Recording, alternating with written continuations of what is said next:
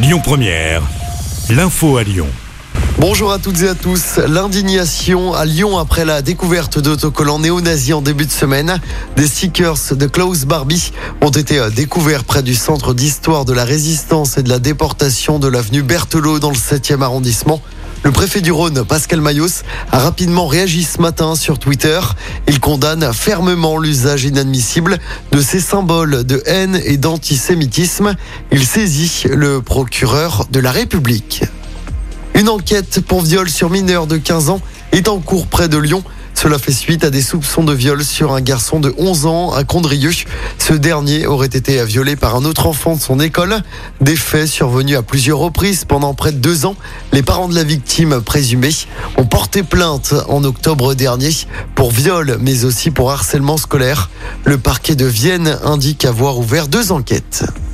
Comme les policiers et les surveillants de prison seront tous équipés de caméras piétons, c'est l'une des mesures annoncées ce matin par Éric Dupont-Moretti, le garde des Sceaux. Il a présenté son plan d'action pour la justice.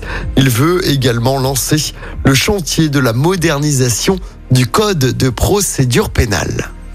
Le ministre de la Santé se dit prêt à revaloriser le montant de la consultation des médecins libéraux, mais pas à 50 euros et en échange d'efforts pour un meilleur accès aux soins. Les médecins libéraux manifestent cet après-midi à Paris. Les médecins réclament donc une revalorisation du tarif de la consultation de 25 à 50 euros. On termine par du sport, du cyclisme. Le parcours de la 81e édition de Paris-Nice a été dévoilé ce matin. Le peloton passera notamment par notre département du Rhône avec un départ de Saint-Symphorien-sur-Coise. Ce sera le jeudi 9 mars prochain. Les coureurs rejoindront ensuite Saint-Paul-Trois-Châteaux après plus de 212 km de course. Paris-Nice, c'est du 5 au 12 mars prochain.